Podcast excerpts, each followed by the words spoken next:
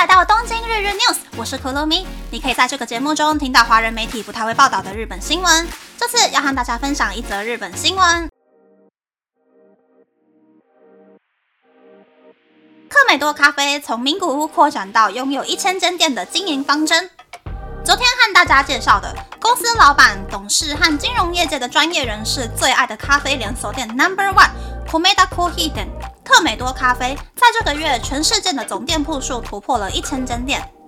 克美多咖啡从一九六八年开始在名古屋开业，因为创办人的家族经营米店，所以品牌的名称是 Komeda。一九七零年开始，克美多采用自愿连锁的形式，也就是各个店铺共同进货并共同管理库存的方式营运，之后才慢慢演变成加盟的营业模式。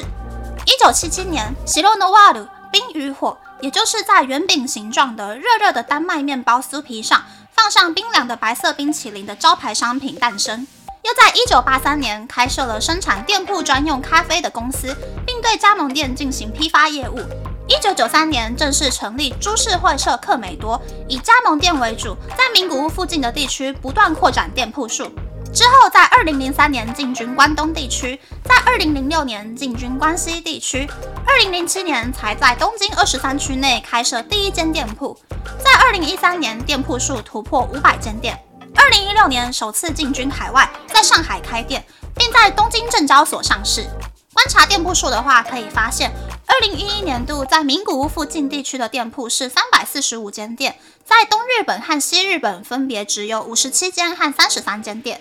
但是在二零二三年二月底，名古屋附近地区以及东日本、西日本分别有三百一十四、三百一十四和三百二十二间店。可以发现，过去十年间，克美多成功进军日本各地，加盟店的比例也高达了百分之九十四。让我们从消费者的角度来思考克美多受欢迎的原因。第一个原因是舒适的环境，座位和座位之间的距离适中，每个人都可以拥有自己的空间，不像星巴克那样拥挤。所以很受到年长者的欢迎，特美多的客群年龄层也的确比其他的咖啡店还要更广泛。第二个原因是丰富的菜单，特美多咖啡早上会提供名古屋风格的咖啡搭配吐司和水煮蛋的套餐，还有刚刚提到的招牌商品冰与火，以及像是三明治、汉堡、意大利面等等的菜单也非常丰富。除了咖啡厅的功能，也具有餐厅的功能，所以。比起其他咖啡厅，通常只有在下午三点到五点的来客数最多。克美多不管是哪一个时段，客人都很多，而且郊区的店铺还有宽广的停车场，这也是克美多可以成功拿下以车代步的名古屋附近地区的原因。接下来用商业性的角度来思考克美多成功的原因，以直营店和加盟店配合的方式经营的日本星巴克，营业利润大约是百分之十。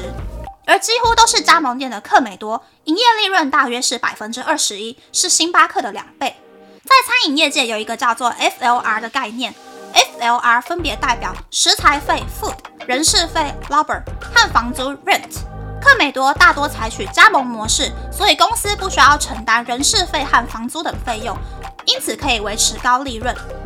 克美多只收加盟店占总收入百分之十的加盟费，因为加盟费的公式是。一个座位乘以日币一千五百元而已，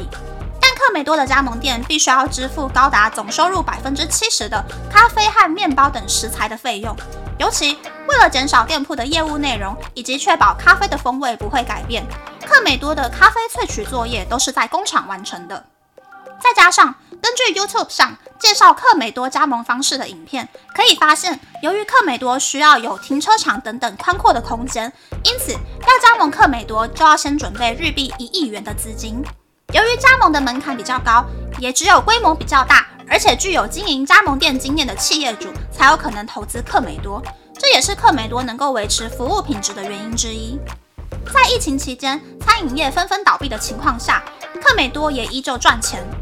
光是看二零一九年度到二零二二年度的业绩，就可以发现，特美多整体的营业收入从日币三百一十二亿元提升到日币三百七十八亿元，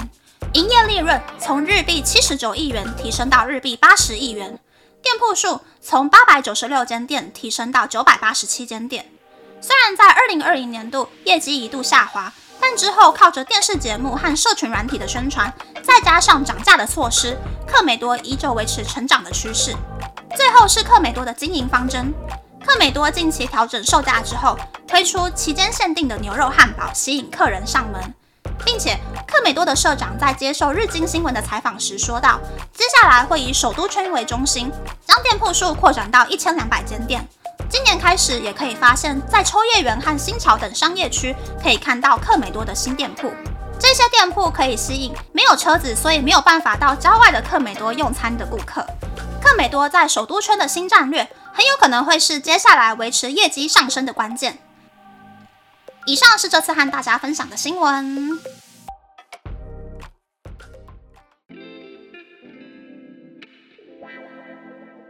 新闻是克美多咖啡的新闻。我的生活范围内只有一间克美多，而且那一间克美多，不管是星期几是什么时段，永远都要排队。虽然我来东京九年了，曾经有很好奇想要进去克美多看看的时候，但是从来都没有进去过。而且我刚刚上网查了一下，才发现说，搞不好台北市的克美多店铺数会比东京二十三区还要多。有兴趣的朋友在台北吃就好了，不要来东京排队哦。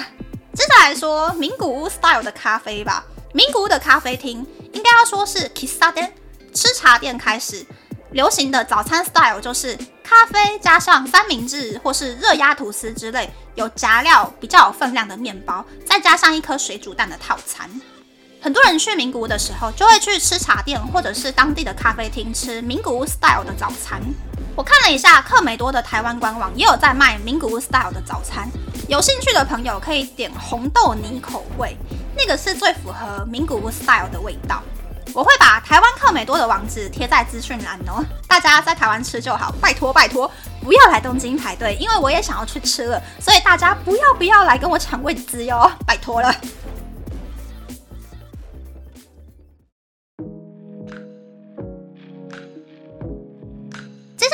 大家分享。前几天看新闻的时候啊，日本数位大臣斩钉截铁的说，明年就要让健保卡失效，要大家都改用 My Number Card。但是日本首相最大伟的那个首相，这两天呢就跟媒体放话说，可能会让健保卡延期下去，因为实在是有太多人不敢用 My Number Card。这到底是什么乱花钱又朝令夕改的招式啊？真的是对我薪水里被扣掉那两成充公的税金感到不值啊！说明年日本啊有机会把税金提高到三成，在这边欢迎各位干爸干妈可以来找东京日日 news 互惠合作哟，非常欢迎大家。